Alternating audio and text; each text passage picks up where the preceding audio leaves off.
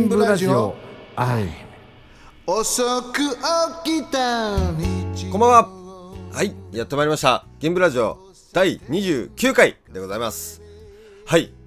なんとなくお気づきかと思いますがそうです。今日は社長がお休みでございます。はい。まあ体調不良だとかではないのでご安心くださいということですね。はい。あの前回前回じゃないですね。結構前にやりましたけれども一人で。なかなか好評いただいてですね。それで気を良くしてまたやろうじゃないかと いうことになりました。はい。1人はなかなか難しいといえば難しいですけどね。2人とはまた違った難しさみたいなのがありますけれどもなんかやっていこうかなと思います。さてさて今週の水曜日16日ですね、えー、新井武史長須辰巳今井義康ライブ。終了しました。ご来場いただいた方見ていただいた方ありがとうございます。これめちゃめちゃ良かったですね。やっぱりなんでしょうね。こう新井さんと辰巳さんが一緒にやるっていうのはこのアイムでは初めてだったんですけれども MC では言っておられましたが新井さんと辰巳さんは10代の頃からの仲間だということでやはりこう積み上げてきた年月のなんか重さ大きさを感じましたね。本当に歌がもう素晴らしいしもう演奏ももうたまらなかったです。本当に。もう実際にあの聞いてて辰巳さんのこのギターのフレーズをこれ後で家帰ってパクってやろうと。思ったりとか。本当に勉強になりましたね。いやー素晴らしい。本当に。お疲れ様でございました。はい。あと配信で見ていただいた方もあの多くいらっしゃって本当に嬉しい限りでございます。であの29日ですね。今月の29日火曜日に、えー、柳田博さんと社長とで私順平でライブをやります。これオープニングアクトは萩育さんです。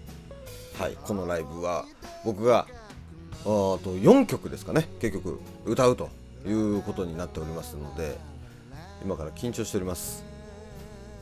あの前々回の時に話したクラプトンのあのベルボトムブルースですかね。とかもやりますのでぜひぜひ皆様遊びにいらしてください。よろしくお願いします。さてさて銀座のお店を紹介していただこうというコーナーで先週ラジオネーム N 氏さんよりいただきました三州屋ですね。はい。こちら3人で行ってまいりましたよ。はい。これ銀座2丁目の場所にありまして確かにビルとビルの間の奥まったところにありましてねで入ったんですけれども大体3時頃ですかね行ったんですけれども、まあ、そこそこ人がいて、まあ、大体飲食店ってもう3時5時ぐらいとかって全く人がいなくなるんですけれども、まあ、結構結構というかそこそこ人がいてですね、まあ、やっぱり人気あるのかなという感じでしたね。はいで頼んだのがですね、まあ、ちょっとこれ3時になるといろいろ売り切れちゃってるみたいであの限られたメニューしかちょっと注文できなかったんですけれども僕はブリの定食。でみゆきさんは刺身の盛り合わせ。で社長がエビフライ定食という感じだったんですけれどもブリの刺身はですねあの醤油で食べるんですけれどもポン酢もついてきてですね、まあ、あっさりとしてあの全体的に味がですねもうあのもうめちゃめちゃ濃いみたいな居酒屋っぽいみたいな感じではなくですねもう非常に食べやすくあっさりという感じだったので大人の味ですかねどちらかというと。僕は最近ですねあのまあ料理もするんですけれどもちょっと忙しかったりするとあのコンビニだったりだとかあとあの松屋とかあのそういうところ行ってご飯食べるんであのこう味が濃いのにちょっと疲れてたんですよね。なのでちょうど良かったですね。本当に。これだったら多分こう飽きが来ない味だなという感じでしたね。で刺身もまあ新鮮でですねかなり美味しかったと思います。でエビフライも一口食べたんですけれどもエビがあの大きくてですね非常に食べ応えがある感じでした。これは確かにあのおすすめしたくなる味だなと思いました。で写真を撮ったんですけどねちょっと上げるタイミングなくしちゃって あのまだアップロードしてないんですけれどもあのこれ終わった後ですねあのラジオを放送された後だとかにもうこんな感じでしたよっていうのはちょっと出してみようかなと思いますのではいそこら辺もチェックしといてください。でここでですね僕だけの意見じゃあれなので社長に電話をかけてみたいと思います。さあ出るでしょうか。多分出ると思いますので。はい。はいはい。ああもしもし社長ですか？はいよ。はい。はいはい。はい今三州屋さんの話をしておりましたが。あららららら。はい。そうなんだ。はい。この前行ったとこだよね。はいそうですそうです。この前行ったところです。この前行ってうなぎ屋でしょ？あそうですそうですうなぎ屋。じゃないですね。俺なんで勢いで行っちゃったんですかね。あでも美味しかったんじゃないそこ。はいあのエビフライ良かったですよね大きくて。あーすごいよあのねまあ具はすごく大きくて。はい。あれみんななんかお刺身食べたんだっけ？はいそうです。あのみゆきさんが刺身の盛り合わせで俺がブリの刺身を。ああ。はい。新鮮で美味しかったよね。新鮮でしたね。美味しかったです。うん、でもあのボリュームでさ、はい。新鮮さとさ、はい。それであのはい。なんかすごかったですよね。あのいくらでしたっけ？その1000円ちょっとかいかないぐらいでしたね。そう1100円全部大体1100円ぐらいだったね。はい。定食であのボリュームでっていうのはご飯も結構多かったですし。うんだから行って時間がさちょっとずれてたじゃん。3時とか4時とか。はいそうそうなんですよね。だからねメニューっていうかあのだいぶ売り切れっていうかなくなってたね。はいそうなんです。それがちょっと残念でしたね。残念だったな残念。それそれ初めて聞きましたけどその。あのはいそうなんで。であのちょっとさっきも話したんですけどあのうんその近くに天竜あったじゃないですか。天竜？天竜あの餃子の。ああはいはいはいはいはいはい、天竜じゃあ今度行ってみましょうかって話になってたんですけど。うん、あ行く行く。うまいよねあそこ。行きましょうかね。はあそあそこね本当にね大きな餃子でさ、いはいはい。本当に美味しいから今度行こうよ。あはい行きましょう。はい。うん。楽しみですね。うん。はい。ごめんね今日はねいろいろと。いえいえいえもうはい楽しくやっておりますよ。あの皆さんがはい、うん。満足できるかどうかはちょっと あれなんで、ね、なんかなか、なあ、昨日も取れなかったしね。うんはいそうなんですよね。はい。うん、なので本当は今度生でやればいいんだけどさ、はいはいはい。生だとちょっとまた難しいよね。さすがの順平さんも難しいでしょ。生どうなんですかねちょっとやったことないんですよね生のやつってなんかはいなんかいい言っちゃいけないこと言ったらあのまずいかなっていういや、俺は、俺は大丈夫ですよ。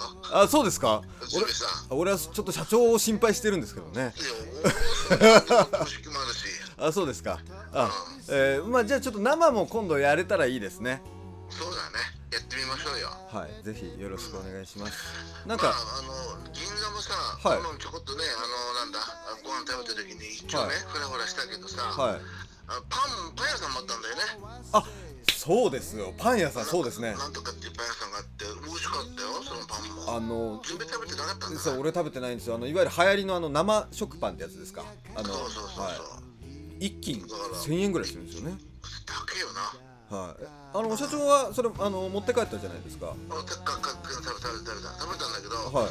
食べたんだけど美味しかった。どうしたんですか？どうしたんですか？どうしたんですか？いやいやいやえどうしたんですか？うまいよえー、やっぱ普通のパンまはい。あの辺ちょっとフラフラしながらさ、はい。いろんなとこお店探してさ、はい。みんなにねこう報告したいよねこれを食べたんですよとかさこういうのがありましたよとかさあの近所にさパン屋さんの近所に、はいなんだ？あアンテナショップで沖縄のアンテナショップだとか福井だっけ？なんか福福井福島福井ですかね。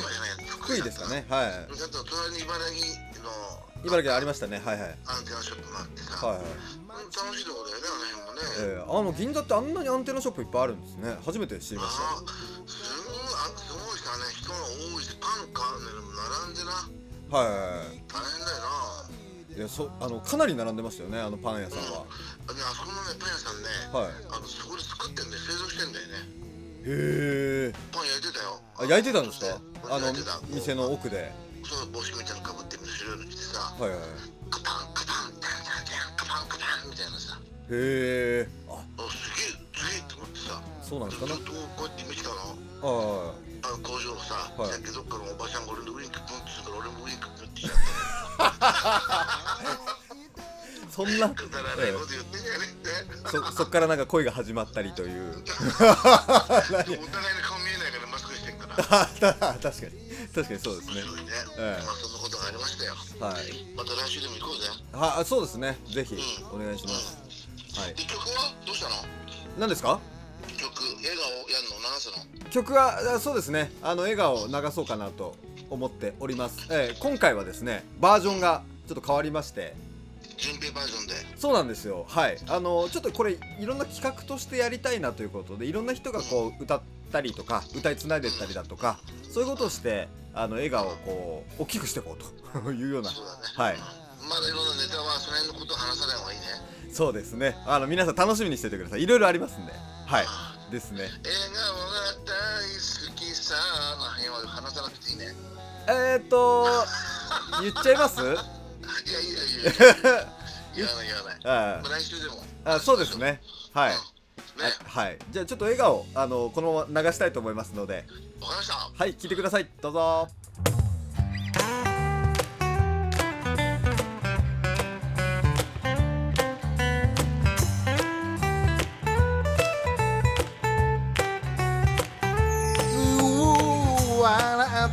はしゃいだこの街も二人で歩いた散歩道も道に咲いた花はうつむいたままどこか寂しそうで駆け抜けた日々を振り返る。それも悪くはないんじゃないの？雨が上がりかかる虹の色はきっと綺麗だろう。あなたのハートに伝えたい。笑顔が大好き。きさ世界のみんなで輪を作ろう。笑顔が大好きさ。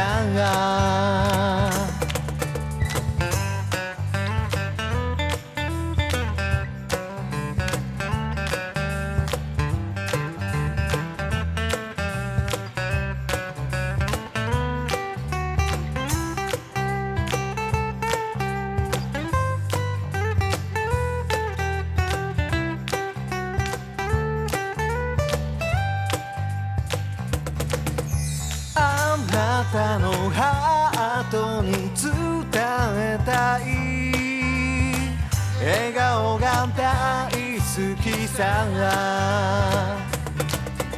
世界のみんなで輪を作ろう。笑顔が大好きさ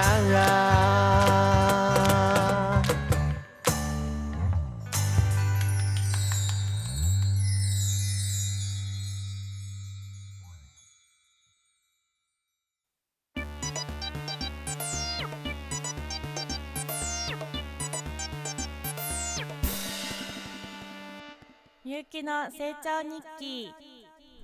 はい。皆さんこんばんは。今週もやってまいりました。みゆきの成長日記のコーナーです。なんとですね今日は銀ブラジオ第29回です。リーチです。えということで今日は皆さんもよくご存知の銀ブラという言葉についてお話しします。銀ブラといえばアイム。アイムといえば銀ブラですよね。遅く起きた日曜。交差点のカフェで。はい。あ、これは社長の銀ブラという曲ですね。皆さんもちろんご存知ですよね。この銀ブラの語源はですね、銀座をブラブラするという意味があるそうです。いいですね。銀座でランチして、お買い物して、カフェでまったりコーヒー飲んだりと銀ブラしたいですね。ただこの銀ブラ銀座でブラジルコーヒーを飲むという説もあるみたいですよ。このブラジルコーヒーが飲めるお店がカフェパウリスタです。カフェパウリスタはあのジョン・レノンも訪れたそうですよ。すごいですね。うんこのように銀ブラについてはま諸説あるみたいですけど本当のところはちょっとどっちなんですかね。わかんないですね。まあわかるのはカフェパウリスタは銀座8丁目の中央通りにあるということなのでどなたか私をパウリスタに連れてって。よろしくお願いします。ということで銀ブラを聞きながらあもしくは歌いながら銀ブラしてみてはいかがでしょうか。あ最近は夜はちょっと寒い涼しくなったんですけど昼間はまだちょっと暑い日があるので当店ミュージックボックス IM の T シャツを着て銀ブラしてみてください。今日はみゆきの成長日記としてはちょっと話もスムーズで IM のお知らせもいろいろできてこれは成長してますよね。はい、さて、今日から4連休ですけど、お天気は後半に回復するみたいですね。では、また来週土曜10時に皆さんお会いしましょう。以上、みゆきの成長日記でした。みゆきの成長日記。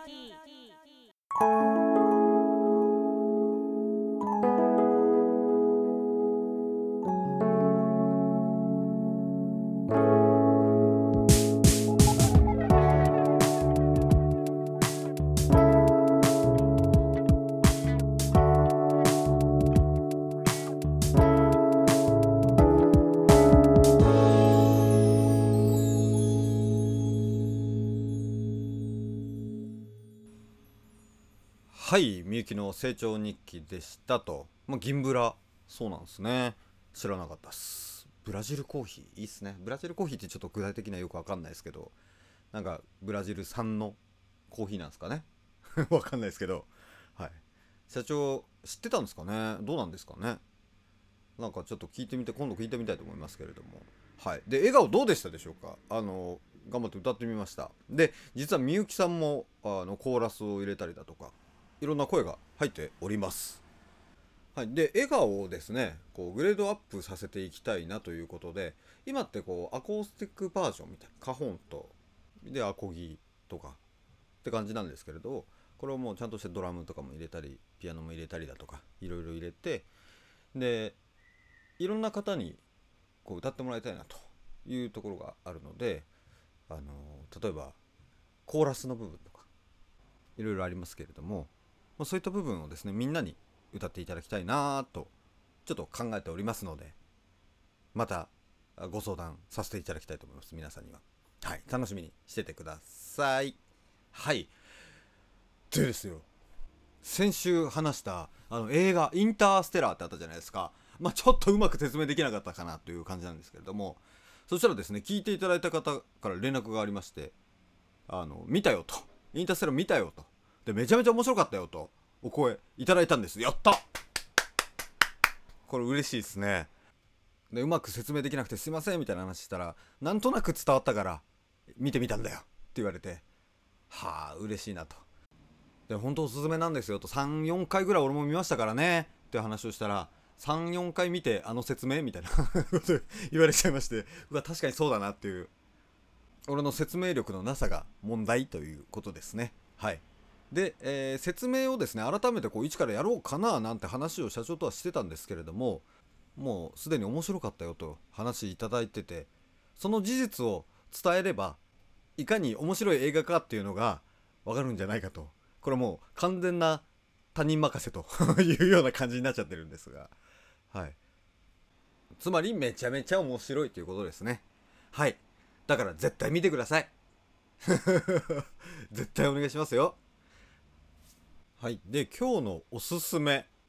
いや、おすすめのコーナーなんですけれども、これ社長がいないことをいいことにですね、もう完全に趣味に走ろうということでですね、今日おすすめしたいのは、ギターのですね、テレキャスターってやつです。皆さんご存知でしょうか？テレキャスター。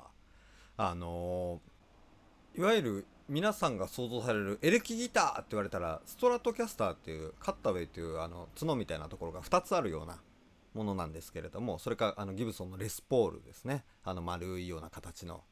で、テレキャスターは、あの、カッタウェイが1つで、まあこれもいろんなアーティストが使ってると。もう古くからはジェフ・ベックですね。で、あの、ローリング・ストーンズのキース・リチャーズだとか、あとは、まあ、日本でも使ってる人は多くて、まあ、代表的な一番有名なので言ったら布袋さんですかね。あの形、あれがテレキャスターってやつですね。あとは山下達郎ですよ。そうだ、忘れてた。山下達郎はずっとテレキャス使ってますからね。僕もですね、ずーっとストラト使ってたんですけど、ストラトシェイプだったりだとか、本当のフェンダーのストラトだとか使ってたんですけれども、去年、テレキャス買いまして、まあ、その理由というのがやっぱりこう俺の好きなアーティスト特にあの弾きながら歌うような系のギタリストがテレキャス使ってる割合がかなり高いんですよ。これあの弾いてみてやっぱり分かったというかこう非常に音楽的な音をするというかジャラーンってこう鳴らせばもうその歌に合うようなギターの音が出るっていう印象です。まあこれ本当あの個人的なというか勝手な見解なんですけれどもなんでこう歌の邪魔をせず非常に音楽的な音が出るのでそうやって歌いながら弾く人は好むんじゃないかなと思ってます。で周りを見渡してもですね内海さんも昔はストラトキャロルの時とかもストラトを使ってましたけれども今もテレキャス使ってらっしゃってでこの前ライブしていただいた辰巳さんもテレキャス。ということでもうかなりやっぱり多いですよね。僕もまあその中に仲間入りしたいなというふうに思ったんだと思います。なので内海さんと同じブランドのものを買ったんですよ僕は。エキゾチックっていう。まあ日本であんまり有名かどうかはちょっとわからないんですけれどもギタリストの間ではまあ知ってるっていうかエフェクターとかで有名なブランドなんであのエキゾチックっていうのを買いました、まあ、当然内海さんは提供を受けてるんですけれども僕はもうローンで買いましたよ。ローン地獄みたいな。まあでもその価値はあるぐらいのものですね。本当に。やっぱこう歌がメインの音楽にはですねこれテレキャスはもってこいなんじゃないかなと本気で思ってますね。はい。なんか全部こう歌の邪魔をしない気がします。で歴史としてはですねこれ1905、49年にですね初めてエスクワイヤーって名前で出たと。1949年ってやばいですね。でその後まあなんだかんだって名前がその商標がどうのこうのとかでで51年ですね。1951年にテレキャスターって名前になりましたよと。その49年の当初のエスクワイヤーっていうモデルをジェフ・ベックとかが使ってたっていうような感じなんですよ。なんかいつぞや復刻版みたいなのが出て100万とかで売ってましたね。100万とんでもないですよね。でもまあリーズナブルなものもありましてフェンダージャパンとか、えーメキシコフェンダー USA とかで、まあ、20万以内とか10万以内で買えるようなテレキャスもあったりして現在までもなんでしょうねもう主要ラインナップとして並んでいる感じになりますね。でどんな音かっていうのはやっぱお伝えしたいと思うのでちょっとこれギター弾いてみようと思います。おなんか初めての試みというか。はい。じゃあちょっと弾いてみますね。これ有名な山下達郎のあれです。いきますよ。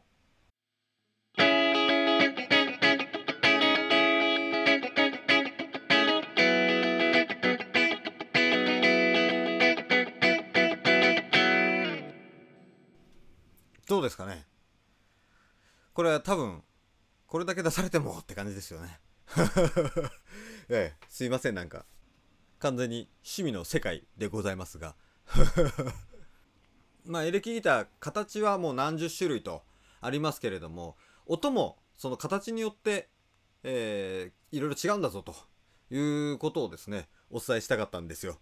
今度いろんなギターを持ってきてあの弾き比べるみたいなそれでこんなに音が違うんだよというのを何か機会がありましたらこれ社長と一緒にやってない時にこっそり、えー趣味の世界に皆さんお付き合いいただければと思いますので。ということで今日のおすすめいや間違えた、えーおすすめはテレキャスターっていうギターについてでした。はいありがとうございます。ではお便りコーナーに行きたいと思います。まずはこちらですね。えー先日のライブお疲れ様でした。お三方の歌声にはとてもしびれました。次回は配信ではなく実際に足を運んでみたいと思います。その時に T シャツまだ置いてありますでしょうか？ということですが T シャツはあのバリバリ置いてありますよ。あの配信でもお伝えしたんですけども SMLXL 余っております。要するに全部余っております。はい。いや本当に歌声がね、あのー素敵だったので配信でどうしてもこう全ての魅力を伝えられないのはちょっと残念ですね。いろいろ音質とかその通信環境とかあの画質とかの問題があるので、まあ、本当に実際に足を運んで実際生で聴いていただきたかったですね。はい。じゃあ続いて、えー Facebook よりですね、えーああ今かっこいいですね。はい、えーよっちゃんこれからは宇宙時代が来ますから興味持った方がいいですよ。ということですね。はい。社長があの前回のインターステラーですね。まあ興味なさそうだったということで、まあ俺の喋りが下手だ下手だっただけなんですけどね。はい。社長にはあの、ネットフリックスにあるのでぜひ見てくださいっていうのは伝えてますので、そのうち見てくれるんじゃないかなと思っております。はい。メールは以上となりますが、はい。いろいろ募集はしてるんでね、ぜひお願いします。あの、銀座のおすすめのお店教えてというコーナー、今力入れてるんでね。はい、ぜひ皆さんがおすすめしてる店に実際にちょっと本当に行ってきますので、はい、どしどしメールお待ちしております。何かご意見ご感想もですね、はい、いっぱいくれると社長と俺がニコニコしますので よろしくお願いします。はい、メールがですね、えー、info.jiy.jp info.jiy.jp です。はい、ファックス番号が0366939 9571危ねえ。はい9571ですね。はい。にくださいと。で、えー9月29日の、えーライブ、えー柳田博今井義康サポート原島純平オープニングアクト萩くんはい。こちらも配信も、えーまたやってますのではい。メールください。あの実際に来る方もまだお席ありますのでよろしくお願いします。でメールの宛先がこちらちょっと違いまして、えーライブのメールはですね jiy. 予約 gmail.com ですね。jiy.yoyaku.gmail.com と。危ねえ。これも危なかったですね。はい。ということですですのでぜひよろしくお願いします。あとですねクラウドファンディングなんですけれども残りあと10日。11日。となっておりますので、はい。ね皆様、ぜひぜひよろしくお願いします。はい。ちょっとまあ、あと10日大丈夫かなと いう感じなんですけれども、本当にもう、皆さんのお一人お一人の力をどうか貸してください。お願いします。はい。ということです。はい。今日は、あそんな感じで、えー終えたいと思いますが、まあ、一人の配信もたまにやってみようかななんて思っている今日この頃です。なかなかこれはこれでいいんじゃないでしょうかというご提案ですね。はい。あのいつもよりゆったりしててあの笑いは少ないと思うんですけれども。はい。いいんじゃないでしょうかと。これはこれで。はい。では季節の変わり目っぽいのであの皆さんぜひ体調にはくれぐれもお気をつけて日々楽しくお過ごしください。ということで第29回は以上でございます。はい。来週は30回と記念すべきですが、まあ、いつも通りやっていきたいと思いますのではい。ではではバイバイのタイミングがなかなか難しいですね。はい。じゃあいきますよ。ではバイバイ。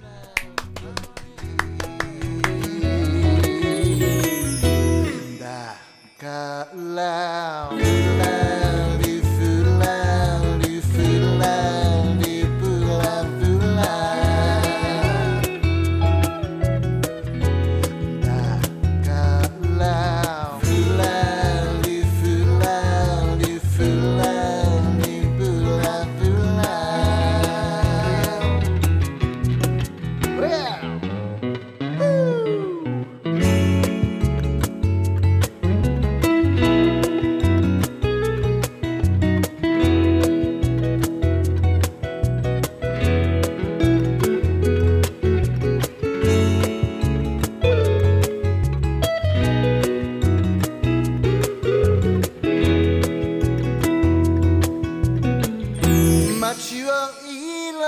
love.